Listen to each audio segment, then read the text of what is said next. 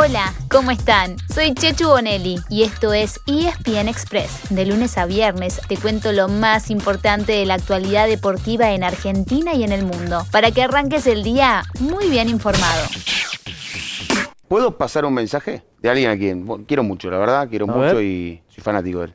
Salud grande ahí para todos, la verdad que yo estoy desconectado de todo, no estoy mirando nada, disfrutando nomás de este, de este momento, disfrutando de la gente, cayendo de a poquito de, de todo lo que significa esto y preparándome para, para irme de vacaciones con, con mi familia, que, que es lo que toca ahora. La verdad que, que feliz, feliz. Eh, imposible explicar la, la felicidad que, que siento. Yo, mi familia, mis amigos, eh, una locura hermosa todo esto.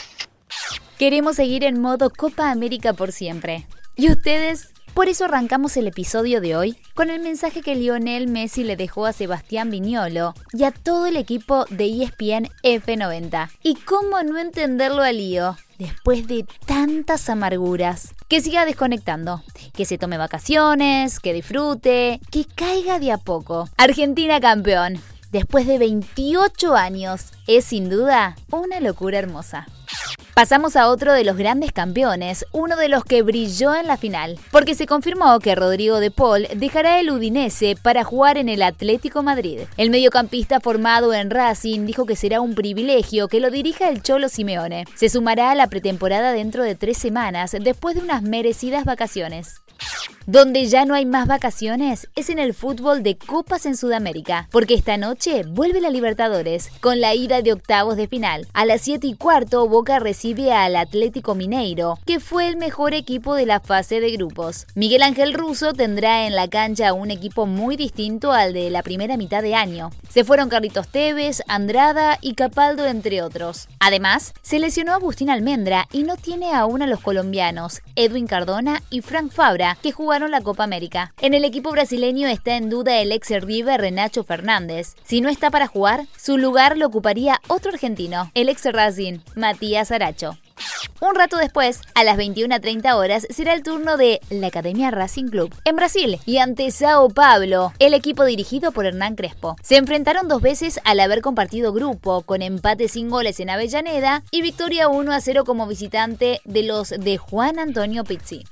Mañana miércoles entran los otros cuatro argentinos en acción. Vélez recibe al Barcelona de Ecuador y Defensa y Justicia a Flamengo de Brasil. Mientras que habrá duelo argentino entre River y Argentinos Juniors. Como el ganador de esta serie se cruzará en cuartos con el de Boca Mineiro, podría haber otro superclásico en camino. En la Sudamericana hay tres equipos argentinos en carrera y todos arrancan de visitantes. El miércoles Arsenal juega en Perú con Sporting Cristal y el jueves es el turno de Independiente frente a Santos de Brasil y de Rosario Central ante Deportivo Táchira de Venezuela. Pasamos al tenis para contarles que en Hamburgo el argentino Sebastián Baez fue un auténtico lucky loser. Si bien había perdido en la cual y aprovechó una baja por lesión y ganó en su debut absoluto en el nivel ATP 500. En este mismo torneo hoy juega Fede Del Bonis. Es su sexta participación y su mejor resultado fue en 2013 cuando fue finalista. Por otro lado, en Bastad, Suecia, hoy temprano hay duelo argentino entre Fede Coria y Francisco Cerúndolo. Y también se presenta a Facundo Bagnis. Mientras tanto, en el rugby, los Pumas se siguen en Europa, donde este sábado jugarán su tercer y último partido del mes. Será ante Gales, con quien empataron 20 a 20 el último sábado, y no estará Juan Cruz Malía, suspendido por tres partidos después de ser expulsado en el primer test. Otra novedad es quién será el último rival de la ventana de noviembre. Esa gira se cerrará el domingo 21 en Dublin, frente a Irlanda, el único seleccionado al que los Pumas nunca vencieron como visitantes. Antes, el equipo argentino enfrentará a Francia el sábado 6 y a Italia el sábado 13. Por otro lado, el rugby local tendrá acción después de más de un año de receso obligado por la pandemia. Este sábado comienza el top 12 de la urba, con 6 partidos. El resto de las divisiones superiores, así como las juveniles, arrancarán entre fin de mes y principios de agosto. Pasamos al hockey para contarles que ambos seleccionados argentinos llegaron ayer a Japón. Están en la cuenta regresiva rumbo a Tokio 2020 y harán su ingreso a la Villa Olímpica el lunes que viene. Los Leones defienden la medalla de oro conseguida en Río 2016, que es a su vez la gran cuenta pendiente de las Leonas. Otro seleccionado olímpico, el de básquetbol, está jugando amistosos de preparación en Las Vegas. Después de perder ante Australia, ayer cayó 94 a 71 frente a Nigeria. Los africanos venían de vencer a Estados Unidos, el máximo candidato a quedarse con el oro. Sí, al Dream Team que será hoy, desde las 7 de la tarde, rival de los dirigidos por Sergio Hernández. Al equipo estadounidense los conduce Greg Popovich, quien fue entrenador de Manu Ginobili en San Antonio. Empezó hace muy poco con los entrenamientos y todavía no cuentan con los jugadores que están participando de las finales de la NBA. Y justamente en las finales de la NBA estamos en un cuarto intermedio. Después de un arranque con dos victorias de los Phoenix Suns, el domingo ganaron los Milwaukee Bucks. El juego 4 es mañana miércoles a las 10 de la noche, otra vez en Milwaukee y por ESPN.